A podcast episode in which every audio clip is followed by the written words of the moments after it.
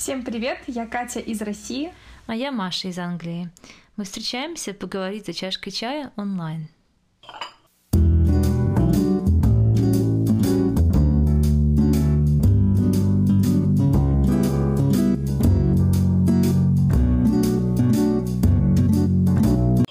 Алло, Машуль, привет. Привет, Катюш. Как твое настроение летнее? Не очень. Ну, то есть настроение-то у меня отличное, но у нас лето уже, похоже, закончилось. А у вас? У нас самый пик жары. Я чувствую себя на Кубе. Уже такая коричневая, что выгляжу, как будто я кубинка.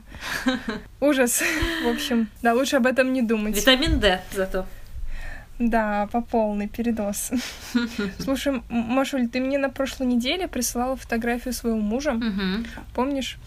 И я когда ее увидела, я подумала, вау, его сфотографировали на работе, там, для какого-то портфолио. Ну, была настолько крутая фотография, что когда через несколько сообщений ты прислала, ты сказала, что это твоя фотография, тобой сделана, я подумала, ого-го, это настолько профессионально. Маш, просто супер. Знаешь, я сама увлекаюсь фотографией, но так, чисто любительски. Мне нравится uh-huh. делать снимки, природу, архитектура. Но вот в настройках я просто совсем не разбираюсь. И все эти экспозиции, диафрагмы, я пыталась про них читать, но через несколько дней информация выветривается. Uh-huh. Я знаю, что ты нигде прям фотографии не училась. Как Нет. ты все это сама освоила до такого уровня, что это выглядит, ну, очень профессионально? Скажи, пожалуйста. Ой, спасибо. Спасибо тебе большое. Конечно, профессионалы посмотрят на мои фотографии и скажут, что они не профессиональные, но если непрофессиональному глазу так кажется, я очень рада, очень довольна, и я могу поделиться некоторыми секретами, которые помогают мне лучше понимать фотографию, а потом я тебе расскажу, как вообще к этому я пришла, потому что ты правильно заметила, что я, в принципе, самоучка, и в моих планах еще только учиться фотографии. Все-таки мне хотелось бы взять какой-нибудь курс в итоге. Да, расскажи, пожалуйста. Мне кажется, это будет интересно не только мне. Угу. Я думаю, что много таких людей, у которых есть камера, или а, они только подумают о том, чтобы ее купить, но как раз техническая составляющая очень пугает. Ну, во-первых, что для меня фотография? Как вот у всего креативного, там, например, у литературы или у музыки, у фотографии тоже есть формы и содержание. То есть э, содержание — это то, что мы показываем, там, предмет, например, человек — и, кстати, иногда даже желательно, чтобы у фото была какая-то идея, сюжет, а не просто бездумная картинка. Угу, история за. Да, то есть э, какая-то была идея за фотографией, а форма это то, как мы это показываем. И с того вытекает, что если содержание еще можно как-то подобрать интуитивно, да, то есть придумать идею, какую-то задумку креативную, то вот для того, чтобы успешно сделать форму, все-таки нужны какие-то минимальные знания. То есть форма это техническая сторона плюс композиция. Угу. У композиции есть определенные правила, закономерности, но в принципе, если иметь хороший вкус, художественную интуицию, то можно ее выстроить и, ну, так говорится, на глаз. Конечно, желательно очень много практиковаться, делать большое количество снимков одного и того же объекта под разным углом, чтобы выбрать нужный ракурс, как ты уже, наверное, знаешь знаешь, а потом у нас есть возможность выбрать наилучший снимок. Но композиции также можно учиться. Например, если это портрет, то нам пригодятся знания поз женщины, мужчины, детей, знание светотипов модели, какого цвета у модели глаза, угу. волосы, кожа и так далее. Если мы фотографируем здание, природу, то нужно иметь представление, а, ну, хотя бы о перспективе, Знание цвета и сочетаемости разных цветов тоже нам пригодятся в любом виде фотографий. Например, есть правило цветей, о котором говорят все фотографы, и, в принципе, его не нужно соблюдать всегда. Но если его применять, то это поможет привлечь внимание к картинке или к изображаемому объекту. А, кстати, знание основ композиции может помочь делать крутые снимки не только на профессиональную камеру, на зеркалку, но, конечно же, и на мобильный телефон. Угу, круто. И да, и на цифровую камеру. И сейчас я, например, прохожу курс. Я сказала, что никаких курсов не прохожу, но вот именно технических пока не проходила, а прохожу по мобильной фотографии. И там говорится только о композиции, потому что, в принципе, конечно, можно какие-то настройки подкрутить в телефоне, но не настолько, как в камере. а в телефоне именно вот мобильной фотографии важно построение кадра. Дальше у нас идет техническая часть. Мы приступаем ага. к технике. На первый взгляд она, конечно, гораздо сложнее, так как здесь уже интуиция не поможет. Для меня это как грамматика в языке. То есть минимальные знания нужны, чтобы на них опираться. Но со временем эти знания переходят на автоматический уровень, и когда ты уже знаешь, как настраивать камеру, ты перестаешь об этом задумываться. Можно, конечно, для начала все фотографировать на авторежиме, но ты не будешь полностью контролировать ситуацию. То есть фотографии могут то получаться какими-то прям темными или, наоборот, пересвеченными, то вообще какими-нибудь сине-зелеными с разными странными оттенками. С наилучшего качества мы добиваемся, переходя на ручной режим. Тебя это может удивить, но это не так сложно, как кажется. Попробуй объяснить в двух словах. Давай. Как ты думаешь, Кать, что такое фотография? Что для тебя фотография? Это право замечать детали и что-то необычно интересное. Потому что когда идешь по улице, очень выглядит странно человек, который что-то рассматривает, или вдруг говорит, ах, посмотрите сюда, здесь вот такой необычный свет, или посмотрите, как переплетаются эти деревья. Я всегда это хотела делать, но мне кажется, для людей стороны это странно. А если ты останавливаешься с камерой, запечатлеваешь вот uh-huh. этот вот образ или удивление, которое у тебя есть, то оно уже становится каким-то правомерным, имеет право на жизнь. Здорово.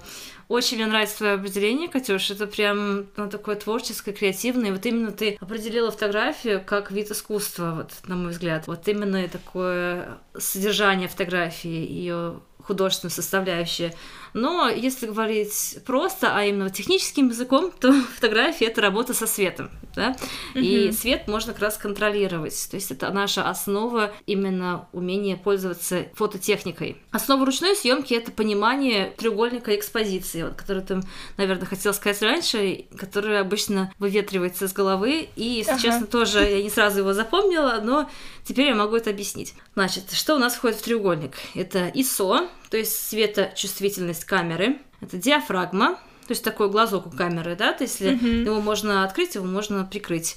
И выдержка, то есть как быстро опускается затвор камеры. Когда ты щелкаешь, обычно на зеркалку, да, ты слышишь звук затвора, то есть насколько он быстро или медленно э, работает. Но принцип в том, что чем выше показатель у каждого из этих элементов, то тем больше света они пропускают. Например, если камера более чувствительная, настроена ISO повыше, то она пропускает больше света. То же самое, если у нас шире открыта диафрагма, то есть глазок открыт больше, то это пропускает больше света. И чем дольше выдержка, чем медленнее работает у нас затвор, тем угу. тоже камера пропускает больше света. Ну, то есть вот три этих основных элемента.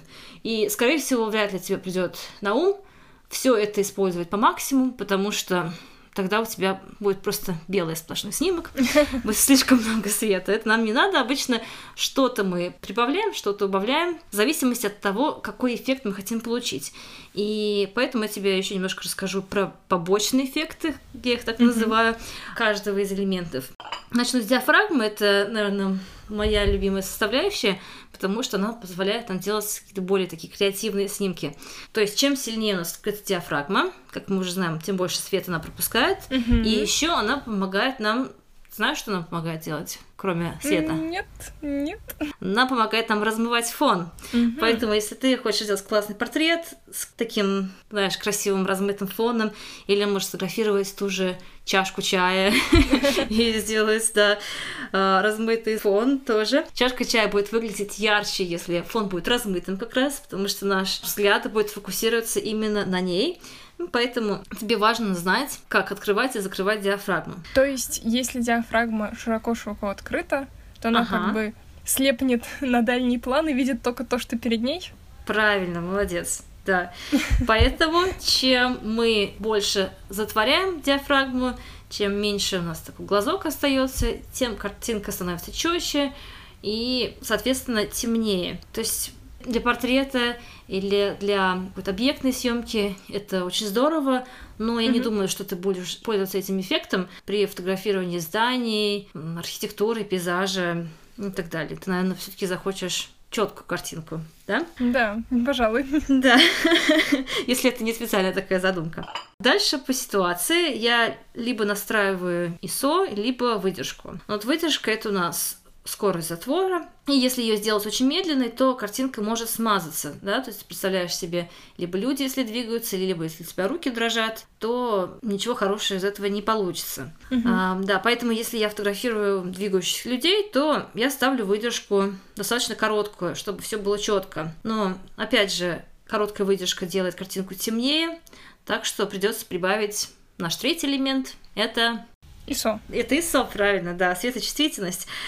Но, например, если мы фотографируем ночной город, где мало движения, а нам вот прям, ну, хочется сделать картинку поярче, нам же не хочется, чтобы она была темная, mm-hmm. то здесь я рекомендую не на ISO напирать, а вот именно на выдержку, потому что камеру можно поставить на штатив, нажать на кнопку, отойти, и руки не дрожат, и ничто не шевелится, и тогда она впитает за это время в себя весь свет, какой там только есть, и картинка получится яркая, красивая, четкая. А если, например, настроить параметры ISO на очень высокий показатель, то картинка может шуметь. Знаешь, что такое шум фотографии? Ну, своего рода нечеткость. Ну да, да, то есть такие, а, как мозаика получается, да, угу. так, пиксели. такие, да, пиксели. Поэтому ISO мы, конечно, настраиваем, но работаем с ним достаточно осторожно. Обычно, если я снимаю человека днем на улице, у меня хорошее освещение, я еще хочу и фон размыть, тогда мне это ISO, в принципе, не нужно. я его ставлю на самый минимум, это 100, как правило. А, но если я снимаю в темном помещении или город ночью, то ISO немножко прибавляем, но там уже мы решаем, можем ли мы себе позволить сделать помедленнее выдержку, или нам все-таки нужна быстрая выдержка. То есть вот эти, если иметь в виду три этих элемента, и знать, для чего они нужны, как они влияют на снимок, то тогда ими легко очень управлять. Да, спасибо, Машу. Я думаю, что я поиграю с настройками и на опыте дойду. Именно. Основные мысли я поняла. Просто я действительно читала много всяких руководств, даже смотрела обучающие видео, но вот, как я уже сказала, выветрилась из головы и не оседала, что зачем вообще, зачем три параметра, почему не один. Но вот ты сейчас как-то рассказала, и меня уложилось. Если бы, я думаю, не читала ничего предварительно, не знала, наверное, пришлось бы еще почитать, потому что информация сложная. Да. Но твои мысли мне помогли разложить по полочкам. Единственное, что вот ты говорила, если использовать все три функции на максимум, то у нас получается все белое. Но там же есть еще такой параметр, как баланс белого. Получается четвертый параметр в настройках. Да, есть у нас баланс белого, но он не то, что это работа со светом, он нам не прибавляет яркости фотографии, то, что за что три элемента отвечают. Баланс белого отвечает у нас за цвет. То есть, если у нас баланс белого неправильно настроен, то картинка может получиться синий, зеленый, слишком желтый, слишком теплый или холодный. Да, и часто, конечно, люди пользуются автоматическими настройками. Кстати, они у тебя есть и в телефоне. Ты, наверное, mm-hmm. видела, да, что там дневное освещение, облачно, солнечно да, и да, так да. далее, да. То есть можно такими пресетами пользоваться. А в камере мне больше нравится настраивать самой. То есть ты заходишь в настройки, открываешь настроить баланс белого, нажимаешь на кнопочку, и тебе предлагает фотоаппарат сделать снимок белой стены или белого листка бумаги. То есть вот этот идеал белого показать ему. Mm-hmm. Ты фотографируешь, и он тебе это отлично все настраивает.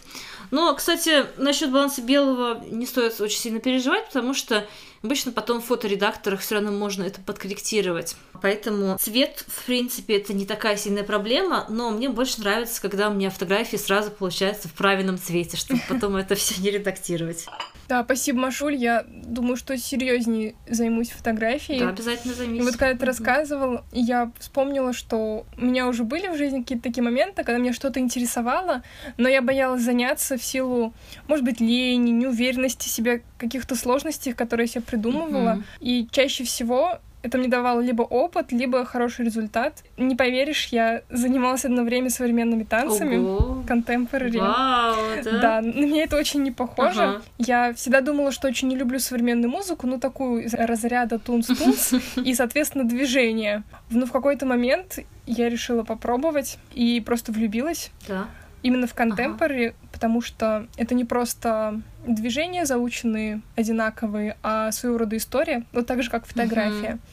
И я пока что прекратила занятия, потому что не могу найти студию педагога, которые бы мне очень нравились.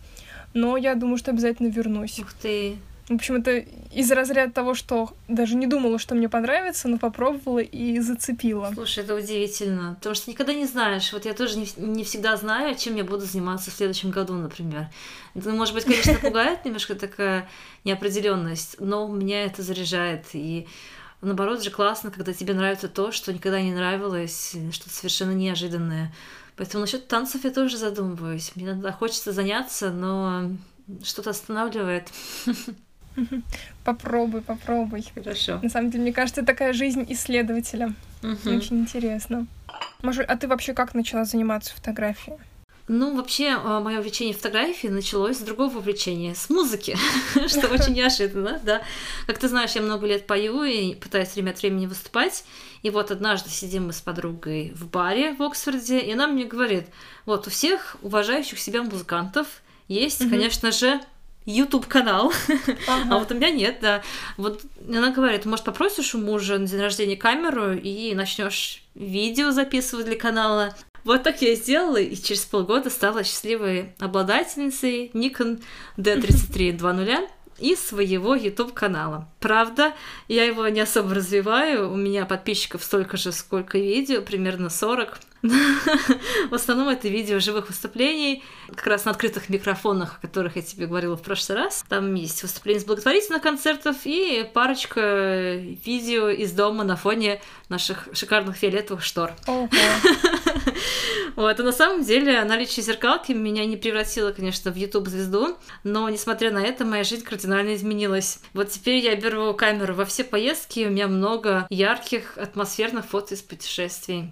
Следующим этапом становления меня как фотографа стал проект, с которым я взялась в школе. Это было создание выпускного альбома. Мне пришлось сделать 77 портретных фото и разместить их в школьный альбом. Именно столько у нас учеников учится, училось на тот момент. Задача, конечно, да, была вообще не из простых, но я осталась довольна результатом. Правда, он достался... С места в карьер. Да, мне очень непросто. Как ты говорила про практику, это была просто самая большая, самая невероятная практика в моей жизни.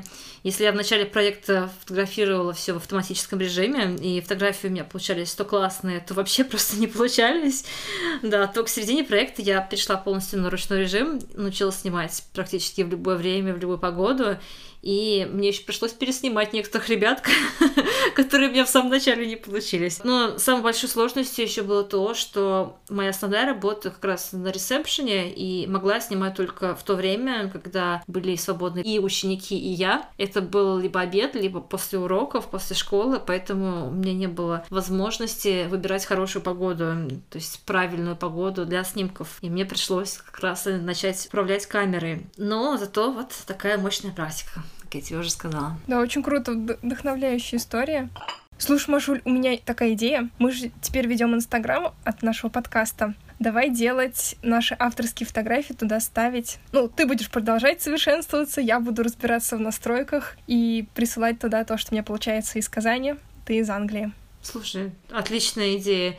Я думаю, что нашим подписчикам было бы интересно посмотреть, как мы растем и как мы живем тоже. Так что, ребят, подписывайтесь на нас, если вы еще не подписаны. Наш инстаграм называется kpti.podcast. Пойдем пофоткаем. Давай, пока. Пока.